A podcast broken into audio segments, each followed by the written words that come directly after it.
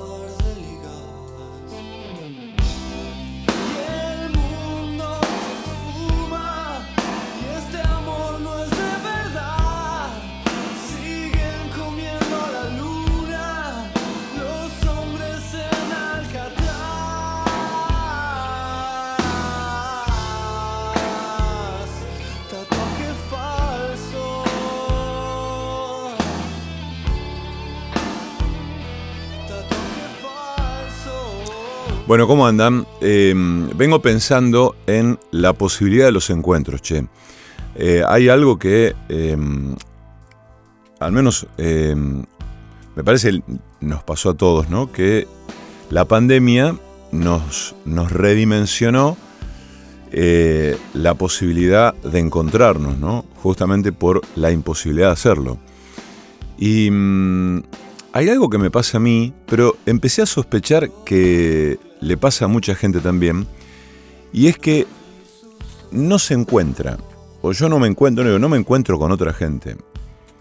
En un momento lo había atribuido a que me vine a vivir a un pueblo como a las afueras de Rosario, y mm, la verdad, muchas veces me da mucha pereza ir a Rosario. Ni hablar en la pandemia donde directamente apenas podíamos salir a la calle, ¿no?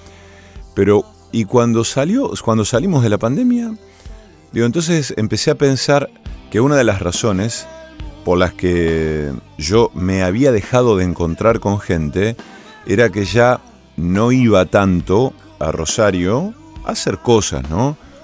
Porque Rosario, em, y me gusta hablar de esto para, sobre todo para la gente que está escuchando desde otros lugares y que quizá no conoce Rosario, o quizá la conoce eh, en alguna que otra visita, por ejemplo, nos escucha gente de Buenos Aires, de Uruguay, eh, de otras provincias también, de La Rioja, bueno, eh, hablo al menos de la gente que nos escribe por Instagram, que de hecho los insto a hacerlo, que es arroba el perseguidor en radio, arroba Esteban Vázquez OK, allí nos pueden escribir, ¿verdad? Y nos pueden contar cosas, pero decía que mm, me gusta también relatar acerca de Rosario a veces para gente incluso que nos escucha desde España, desde México, que no tiene la menor idea de que nunca vino para acá y no conoce Rosario más que por andar a saber qué, ¿no? Messi, bueno, por, Messi. Y em, Rosario es una ciudad que tiene un millón y medio de habitantes, más o menos. Eh, pero cuando uno camina por la calle, se encuentra con gente conocida. Siempre. Se encuentra con gente conocida, gente amiga, ¿qué haces? ¿Cómo andás? En ese sentido, tiene algo de pueblo, ¿no?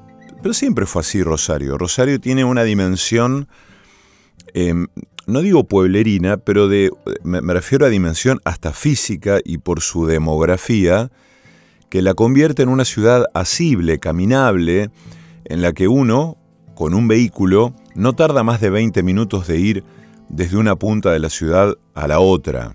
más o menos, ¿no? Estoy siendo aproximado. La gente de acá que está escuchando dirá, no, porque si vos, bueno, no importa, no me interesan las precisiones. Digo, no es Buenos Aires. Buenos Aires hay gente que eh, para ir a laburar desde un barrio a otro está una hora y media arriba de un colectivo. O hay gente que tiene que hacer combinaciones con trenes o tomarse dos colectivos y eso. Bueno, Rosario no, Rosario es chiquita, más o menos chiquita. Entonces siempre pasa que uno caminando por la calle está dado a la sorpresa, está dado al encuentro, está dado a eh, el, cambio de plan que genera el encuentro con una persona conocida o con un amigo y la decisión de ir a tomar una cerveza o un café, o armar una reunión para el fin de semana. Entonces esos encuentros siempre cambian los planes. ¿verdad? Siempre eh, modifican la, fisonomía de los días y de las semanas. La sorpresa, uno se deja atravesar por la sorpresa. Yo cuando con mi familia nos venimos a vivir aquí, em, rápidamente empecé a sentir que dejé de encontrarme, que dejé de tener esos encuentros y que me estaba perdiendo algo. Que me estaba perdiendo algo. Otra instancia de encuentro son eh, los recitales. O, por ejemplo, las salidas alguna obra de teatro o alguna, algún evento cultural, la presentación de un libro, ¿no? Entonces uno va a, eso, a esos lugares, o a una feria del libro, por ejemplo, y el encuentro con gente conocida, cercana, es algo seguro, seguro. Es más, una de las cosas más lindas que puede uno hacer es ir sin plan, porque enseguida va a aparecer uno. Se, va a encontrar con alguien, uno, y va a armar un plan inesperadamente. Che, ¿qué haces? ¿Qué tenés que hacer esta noche? ¿Qué haces mañana? ¿Te parece que nos juntemos el fin de semana? Tal cosa, ¿no? Además, en una ciudad así hay como, bueno, creo que esto pasa en todas las ciudades, hay como pequeños círculos, ¿no es cierto? Yo me acuerdo cuando venía Spinetta a tocar a Rosario y éramos como una tribu, ¿no? De muchas personas pero que nos encontrábamos siempre en los recitales de Spinetta. Y en otros recitales también de, bueno, algún músico, eh, no, digo del palo porque Spinetta es, medio inclasificable, pero bueno, sí, gente que amábamos la, amamos la música y, nos encontramos ahí, pero no fallaba, ¿eh? no fallaba, no fallaba. Eh, era como un ritual. Eh, en los halls de los teatros, recuerdo puntualmente y con especial afecto el hall del Teatro El Círculo, ¿no? que sigue alojando buenas presentaciones y demás, nos encontrábamos. Nos encontrábamos y, allí íbamos a, eh, a, escuchar Spinetta, ¿no? Bueno, em, yo empecé a pensar que la falta de esos encuentros, en mi caso personal, se había dado, se había empezado a dar por yo haberme venido a vivir a un lugar como por fuera de Rosario y mis idas a Rosario menguaron notablemente. Y mm, digo esto porque últimamente, en, en, las últimas semanas, he ido a algunos eventos a Rosario de índole mm, personal y de, índole cultural. Por ejemplo, hace una semana y pico fui a un concierto de Juan Falú y Joel Tortul en el Complejo Cultural Atlas, que está en pleno centro de la ciudad, en un sitio hermoso que era un cine. Y lo recuperaron, hicieron un lugar maravilloso, con salas de, de, de video, de charlas, de conferencias, con multimedia, bueno, un, bar-restaurante. Y el lugar es un auditorio maravilloso, eh, donde Em, hay una carta de, comidas, uno come, bebe lo que quiere, eh, se ubica en mesas con gente que, uno, que uno no conoce en general. Y hay un escenario con un piano maravilloso y ahí pasa de todo. Bueno, entonces, bueno, claro, eh, yo fui solo y me encontré con un montón de gente. Pero con un montón de gente amiga, conocida, abrazos, charlas, como mm, volver a hablar de, eh, de, de lo que había quedado pendiente en un punto, ¿no? ¿Te acordás que estábamos... Y, en un punto hasta eh, esbozar uno una disculpa o escuchar un esbozo de disculpa de parte del otro por esto de che, no te llamé más, o, che, estoy en deuda con vos. Y uno enseguida olvidar esa dimensión de deuda y de culpa para avanzar sobre el encuentro, sobre el calor que genera el encuentro, ¿no? Eh, bueno, y hace poco fui al cumpleaños de la hija de un amigo, de unos amigos, y después les quiero contar acerca de esto. Pero mm, em, lo que quiero decir además respecto de esto es que sí, uno cuando sale y va a ese tipo de, de eventos, de eventos, a un concierto, a la presentación de un libro, uno se encuentra. Y puede ser que la gente que vive en la, en la ciudad, ¿no? la gente que, está allá, tenga más a mano el evento, porque esté más cerca, porque esté más... Eh, le resulte más fácil físicamente trasladarse, caminar unas pocas cuadras o tomarse un taxi, o agarrar una bici, que para uno que vive a 30 kilómetros. ¿no? Yo cuando tengo que ir a un lugar así, tengo que armar un poco una logística. ¿no? De, el uso del auto, los tiempos. Eh, bueno, hay algo que se agrega a toda esta gestión. Fíjense que, los que viven por acá lo, van, lo entienden perfectamente porque es algo casi diario, ¿eh? diario que tiene que ver con la noche. Y los que viven en otro lugar, no sé cómo será, pero que es la ingesta de alcohol. Cuando uno sale en auto a una reunión, el tema de tomar alcohol es un tema, es un tema. Che, ¿qué hacemos si tomamos? No, vamos en taxi, no vamos caminando. No, me pido un, remis. No, eh, que si alguien no toma, que maneje. Pero es un tema, o sea, se convierte en un tema a resolver.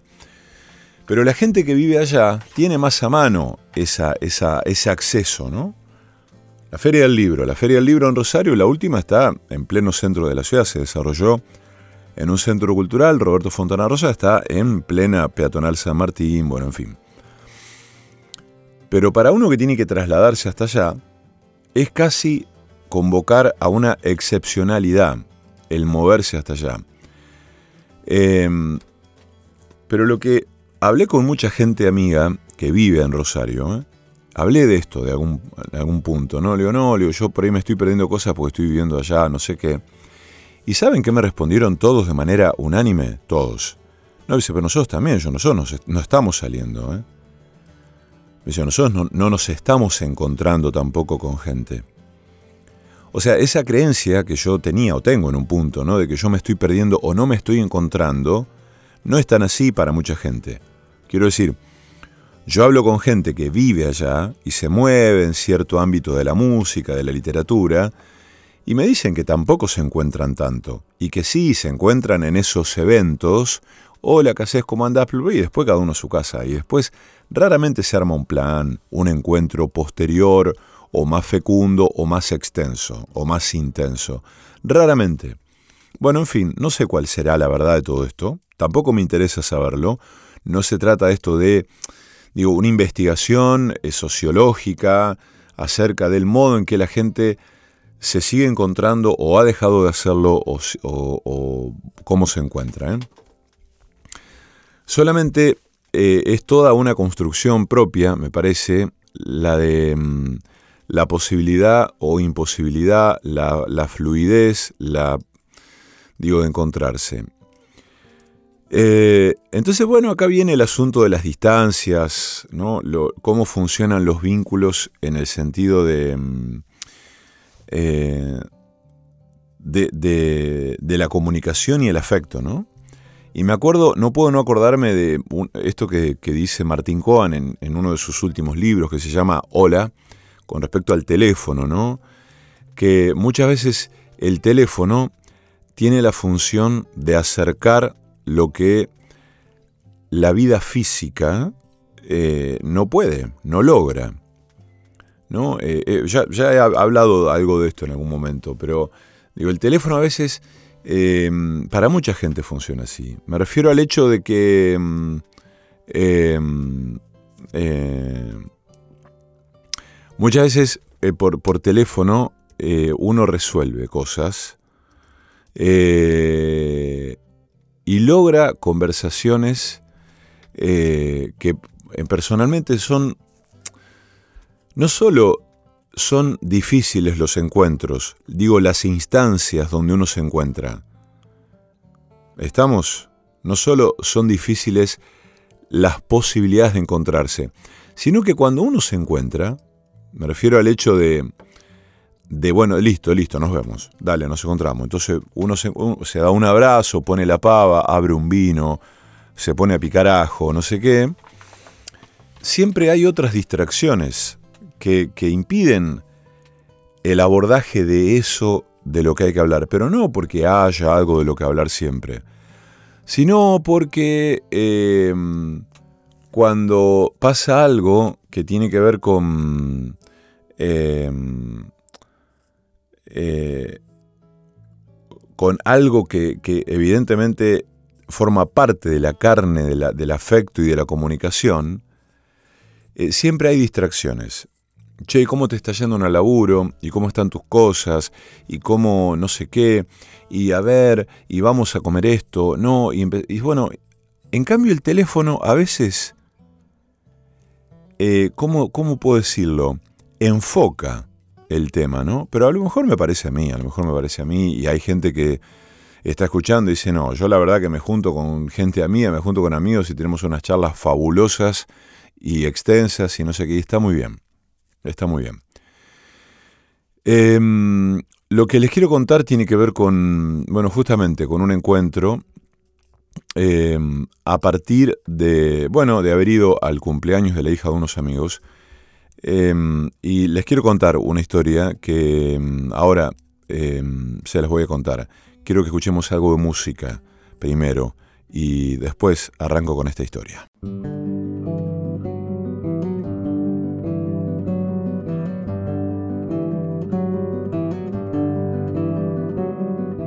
La palabra es la ventana donde mira la canción.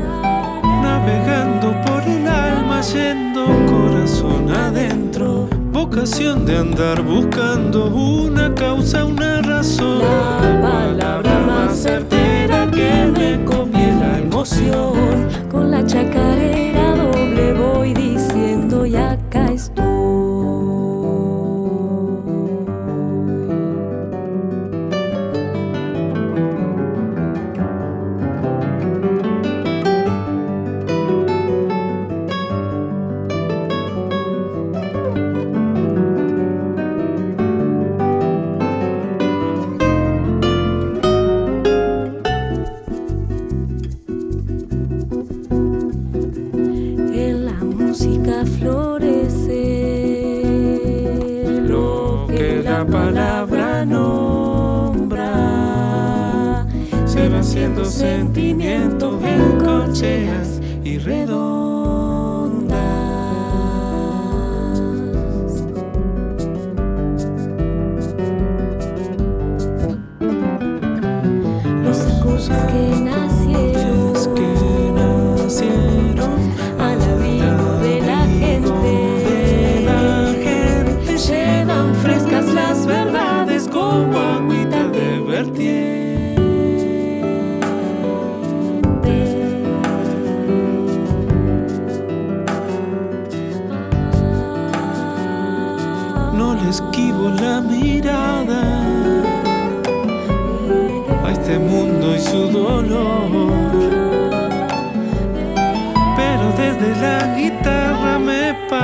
hace ver mejor. Vocación de andar buscando una causa, una razón. La palabra más certera que me copie la emoción. Con la chacarera doble voy cantando y me voy.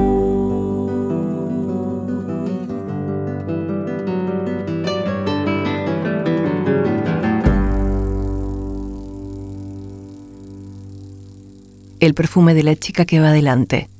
El colectivo que frena tiempo. Las señales de la ciudad. El perseguidor.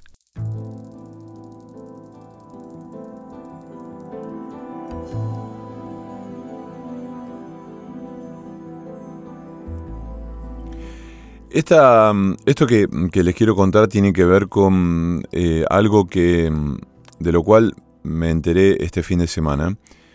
Y es que un amigo, no, no voy a, obviamente no voy a revelar nombres, pero bajo ninguna posición moralista, digamos. eh, también por respeto, por supuesto, digo, uno no sabe, no, no creo que estos amigos quieran que, bueno, se haga pública esta situación. Eh, tampoco creo que tengan algún problema en que yo esté contando esto y, si yo decidiera dar sus nombres, ¿no? Pero no lo voy a hacer, no lo voy a hacer. Pero resulta que estos amigos tienen una hija de mm, un año y pico, ¿no? Mm, Casi, podríamos decir, un- una beba, ¿no? No, Es un poquito más que una beba, pero bueno. Pero en un momento eh, decidieron adoptar a una niña, porque mm, ellos, según me contó mi amigo, un poco bajo esta conclusión bastante brutal y bastante, eh, bastante conmovedora, ¿no? De que, ¿para qué, seguir, ¿para qué seguir teniendo hijos uno si hay tantos, si hay, tantos desamparados por ahí, ¿no? Hay tantos en juzgados, en hogares, en condiciones de desamparo, muchas veces de maltrato, de muchísima adversidad, de falta de amor, ¿no? De falta de cuidado y, muchas veces de los cuidados más elementales. Y la verdad que tiene todo el sentido del mundo eso.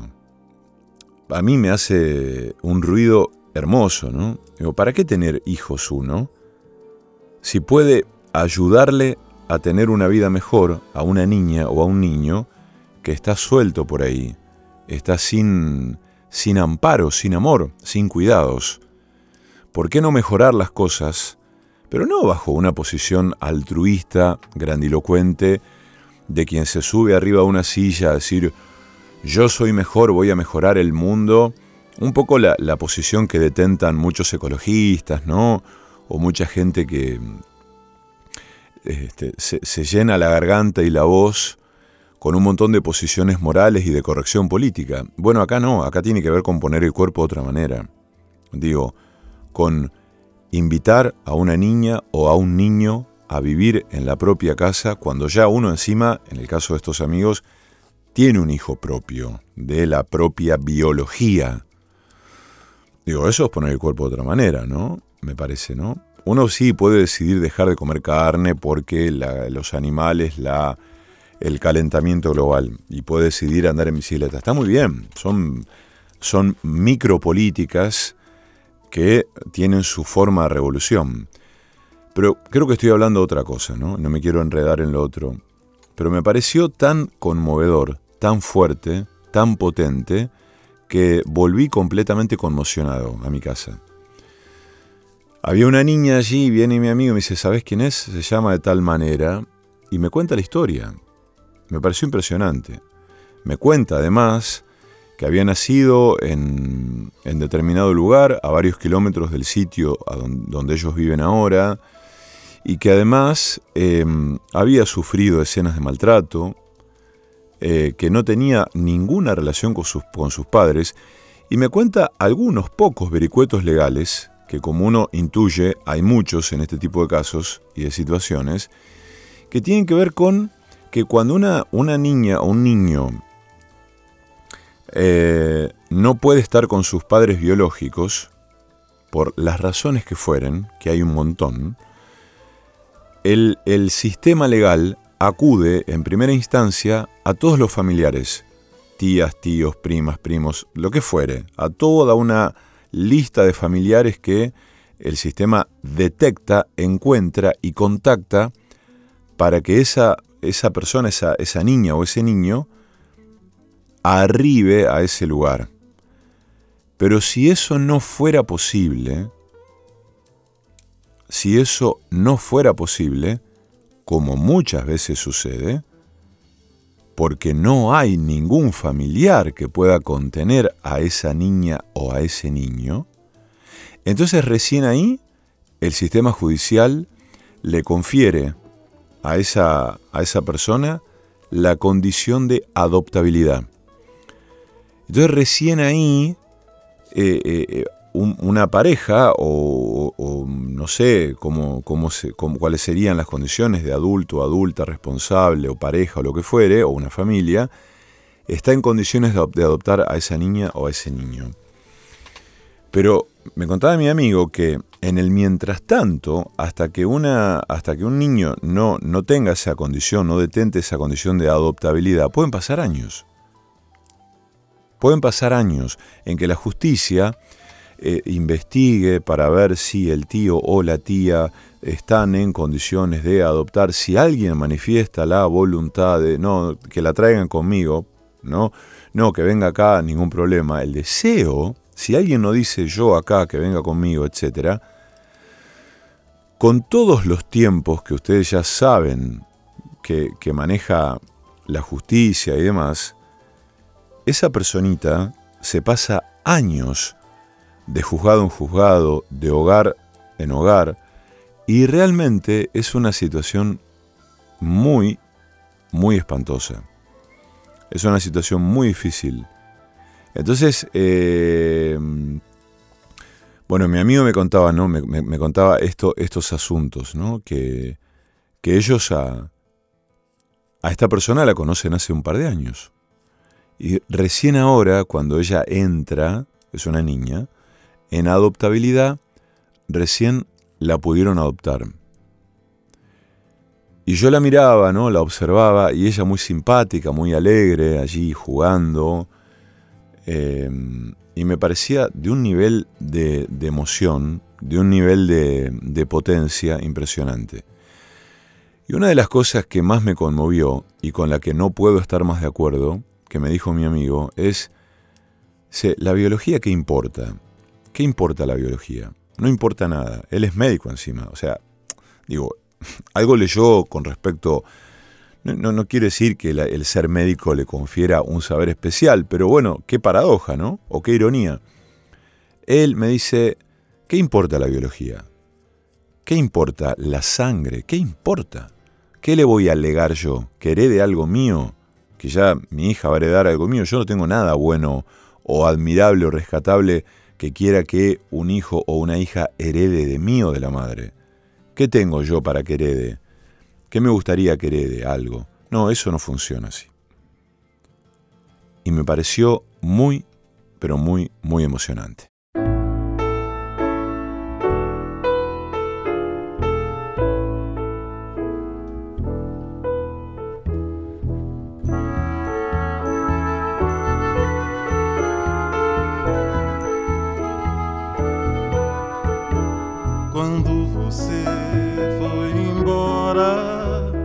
Fez-se noite em meu viver.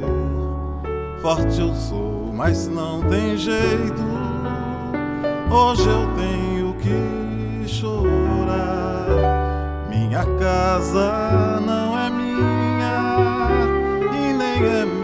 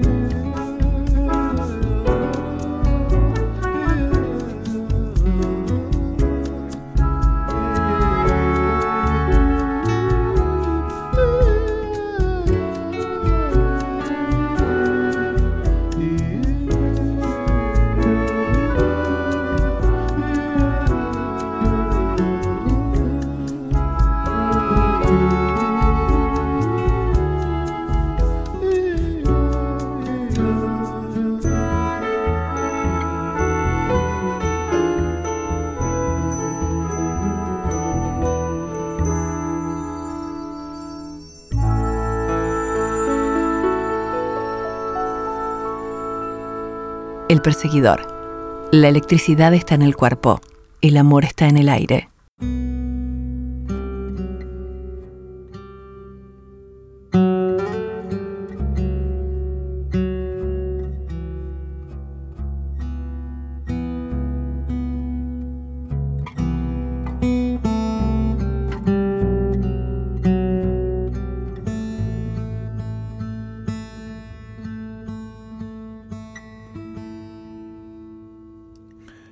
Quiero leer un poema de Estela Figueroa. Eh, a mí me gusta a veces cuando puedo hacerlo, no siempre puedo, porque no siempre tengo la lucidez de hacerlo, la posibilidad de hacerlo, relacionar algunos asuntos que me vienen eh, con forma de historias, con algunos textos, ¿no? con algunas lecturas. Me gusta eso, ¿no? Me gusta recordar, digo, "Ay, hay algo que habla de esto de algún modo.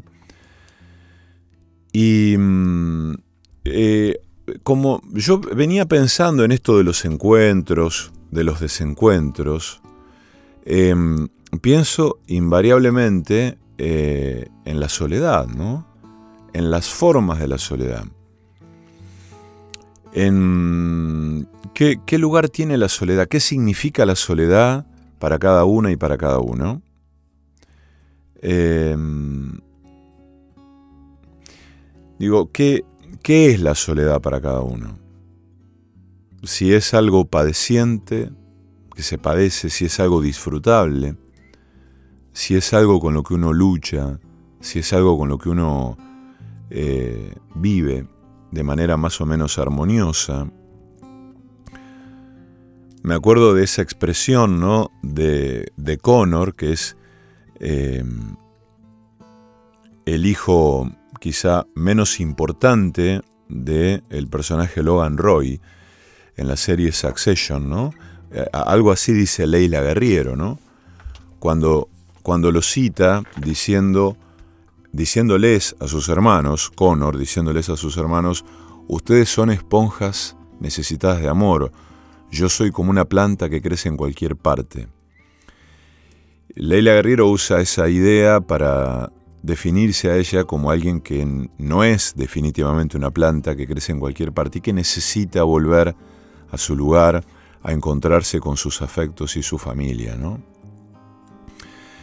Entonces pienso, digo esto porque mm, hay mucha gente eh, necesitada de amor, pero de una forma del amor un poco torpe y que busca eh, por el lado de las diversas formas de la pareja en relación al amor, ¿no?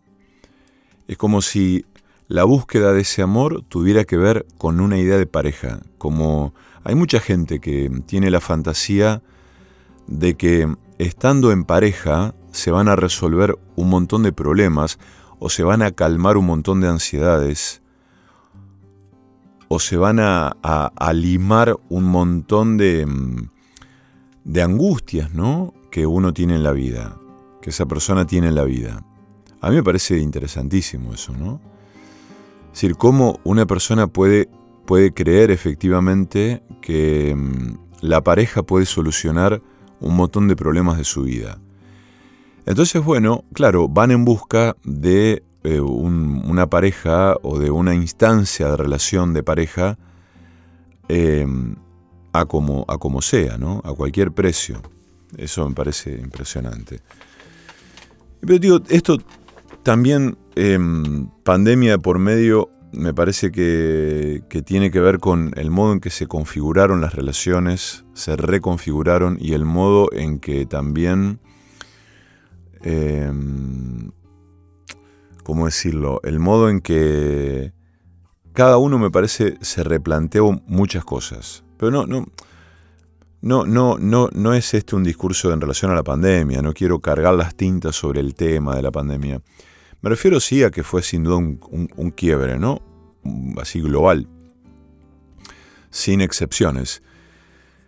Pero también tiene que ver, creo, con la edad. Me parece que tiene que ver con eh, eh, haber abandonado ya algunos ideales, algunas expectativas eh, acerca de las relaciones y bancarse estar solo o bancarse mm, o lo, voy a formular de este modo, no solo bancarse estar solo, sino querer estarlo, o al menos no querer estar aturdido por vínculos que, mm, que, bueno, uno advierte que los tiene un poco para llenar un vacío que es imposible llenar, ¿no?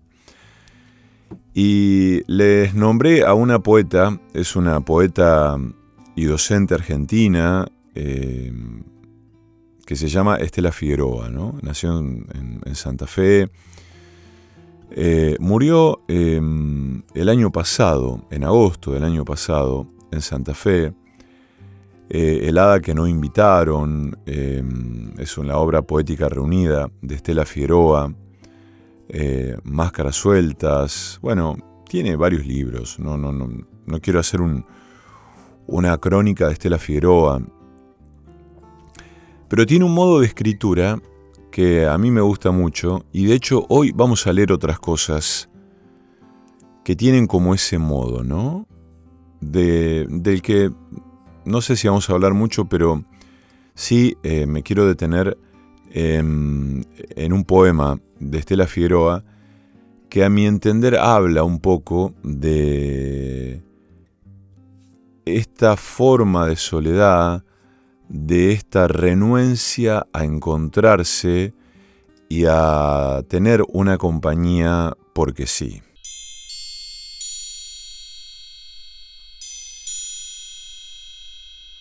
Ya no tengo a quién esperar, de modo que para qué preocuparse por cambiar las sábanas o barrer el piso. Se hace lo imprescindible, regar las plantas, dar de comer a los gatos, qué culpa tienen, al crepúsculo salgo a la calle en busca de cerveza. Mi vecino homosexual me invita a cenar este sábado en su casa. Acepto. Donde no hay sexo, no hay problemas. Estos encuentros han llegado a ser mi único sentimiento.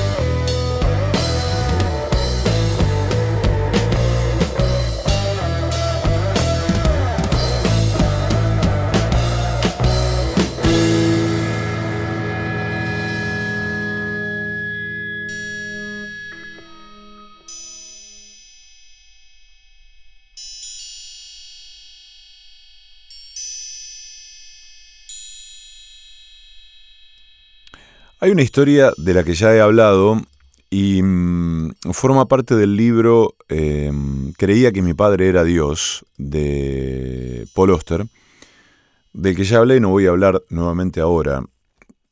Bueno, hay gente advenediza quizás, o como dice una, eh, una famosa y bastante despreciable conductora de la televisión argentina, el público será nueva, ¿no? Pero es un libro que reúne algunos relatos que él seleccionó de gente que le ha enviado estos relatos en un libro. El libro se llama Creía que mi padre era Dios. Y hablando de este asunto de mm, los modos de vida que uno elige, las posibilidades o imposibilidades de encontrarse, eh, hay una historia que, que- que- que si- que siempre me, me emocionó particularmente del libro, que mm, comparte una mujer eh, cuyo nombre lo mantiene anónimo, ¿no? Y solamente da las iniciales, BC, B larga C, del nombre y apellido, ¿no? Y es una mujer que comparte su historia. Y él le pone como título a este texto Vivir sin hogar en Prescott, Arizona. La primavera pasada emprendí un cambio radical en mi vida, y no porque estuviese pasando por una crisis de edad. A los 57 años esas cosas ya están superadas. Pero decidí que no podía esperar ocho años más para jubilarme ni seguir siendo secretaria un minuto más. Dejé el trabajo, vendí mi casa, mis muebles, el auto, le regalé mi gato al vecino y me mudé a vivir a Prescott, Arizona, una ciudad de 30.000 habitantes, enclavada al pie de las montañas Bradshaw, que tiene una buena biblioteca, un centro universitario gratuito y una linda plaza. Invertí lo que gané de la venta de todas mis cosas y ahora recibo unos intereses mensuales de 315 dólares. De eso vivo. Soy un ser anónimo, no me beneficio de ningún programa gubernamental, no recibo ningún tipo de ayuda social, ni siquiera vouchers canjeables por comida. No como en el ejército de salvación, no pido limosna, no dependo de nadie. Tengo mi base en el centro de Prescott, donde todo lo que necesito se encuentra a tres kilómetros a la redonda, y voy a todos lados caminando. Si tengo que ir más lejos, me tomo un colectivo que atraviesa toda la ciudad. Tengo una casilla de correos que me cuesta 40 dólares al año, en la biblioteca a Internet, y tengo una dirección de correo electrónico. Alquilé un casillero para guardar mis cosas que me cuesta 27 dólares al mes y al que tengo acceso las 24 horas del día. Allí guardo mi ropa, los cosméticos y los artículos de higiene, algunas cosas de cocina y mis papeles. Por 25 dólares al mes alquilo un rincón apartado en un patio trasero que está a una cuadra del lugar donde tengo el casillero. Allí es donde duermo, en una carpa para alta montaña, con una bolsa de dormir, un colchón y un farol. Guardo un equipo básico en una mochila, una cantimplora, una linterna, una radio, artículos de tocador y ropa de lluvia. La Universidad de Yavapai tiene una pileta olímpica y un vestuario de mujeres. Voy a varias clases en la universidad y por eso tengo acceso a esas instalaciones. Todo ello por 35 dólares por mes. Voy allí todas las mañanas a darme una ducha, llevo una carga pequeña de ropa a una lavandería, siempre que lo necesito, por 15 dólares al mes. El aspecto más importante de mi nuevo estilo de vida consiste en estar presentable. Cuando voy a la biblioteca nadie puede imaginarse que no tengo un hogar donde vivir. La biblioteca es el salón de mi casa. Me siento en un sillón y leo. Escucho buena música, me comunico con mi hija por mail y escribo cartas en el procesador de textos. Allí me resguardo de la lluvia. Por desgracia, en la biblioteca no hay televisión, pero descubrí que en la universidad hay una sala de estar para los alumnos que tiene una. Lo que casi siempre veo es la hora de las noticias, las obras maestras del teatro y misterio. Para completar mis necesidades culturales, asisto a los ensayos generales de la compañía local de teatro. Eso es gratis. Mi mayor desafío consiste en comer bien y barato. Mi presupuesto me permite gastar 200 dólares al mes en comida. Tengo una garrafa de gas para cocinar y una cafetera eléctrica vieja.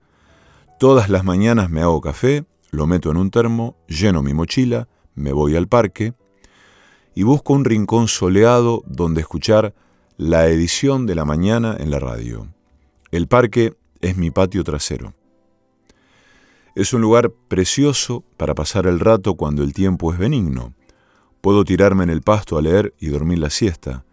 Los grandes árboles dan una sombra muy grata cuando hace calor. Hasta el momento, mi nuevo estilo de vida ha sido cómodo y agradable, porque el tiempo en Prescott ha sido delicioso durante la primavera, el verano y el otoño, aunque nevó el fin de semana de Pascuas. Pero yo estaba preparada. Tenía un chaquetón de plumas, botas y guantes, todo impermeable y muy calentito. Volviendo al tema de la comida, entre las comidas que sirven en la cadena Jack in the Box, hay cuatro que cuestan un dólar. El desayuno Jack, el Jumbo Jack, un sándwich de pollo y dos tacos de carne. Después de beber el café en el parque, tomo un desayuno Jack. En el Centro Universitario para Adultos existe un menú del día, gracias al que puedo comer un suculento almuerzo por dos dólares. Para cenar voy otra vez a Jack in the Box. Compro frutas y verduras en la tienda Albertsons. De vez en cuando voy a Pizza Hut. Y todo eso me cuesta 4 dólares y medio. Por la noche paso por mi casillero y hago palomitas de maíz en mi garrafa. Solo bebo agua o café. Las otras bebidas son demasiado caras. También descubrí el modo de combinar la comida con una experiencia cultural. Hay una galería de arte en el centro de la ciudad que anuncia las inauguraciones de sus exposiciones en el diario. Hace dos semanas me puse un vestido y unas medias de seda y fui a una inauguración. Comí canapés mientras miraba los cuadros. Me dejé crecer el pelo y me lo peino en una cola, como cuando estaba en la primaria. Ya no me lo tiño. Me gusta el pelo gris. Ya no me depilo las piernas ni las axilas, no me limo ni me pinto las uñas, no me pongo crema ni maquillaje o colorete, ni uso lápiz labial. El estilo natural es gratis. Me encanta ir a la universidad. Este otoño voy a ir a clases de cerámica, de canto o de antropología cultural, para mi propio enriquecimiento personal y no para obtener títulos académicos. Me encanta poder leer todos los libros que siempre quise y nunca tenía tiempo de leer. Ahora tengo tiempo también para no hacer absolutamente nada. Por supuesto que existen inconvenientes. Extraño a mis amigos. Pero aquí entablé amistad con Claudette, que trabaja en la biblioteca, y antes también escribía una columna en el diario local. Es una experta en sacarle información a la gente. Con el tiempo le conté quién era yo y dónde vivía. Nunca intentó convencerme de que cambiara de vida, y sé que puedo contar con ella si lo necesito. También extraño a mi gato Simón. Me encantaría encontrar algún gato, sobre todo antes de que llegue el invierno. Me gustaría acurrucarme y dormir con un cuerpecito peludo. Espero poder sobrevivir al invierno. Me han dicho que los inviernos aquí pueden llegar a ser muy duros. No sé qué haré si me enfermo. En general, soy optimista, pero estoy un poco preocupada. Recen por mí.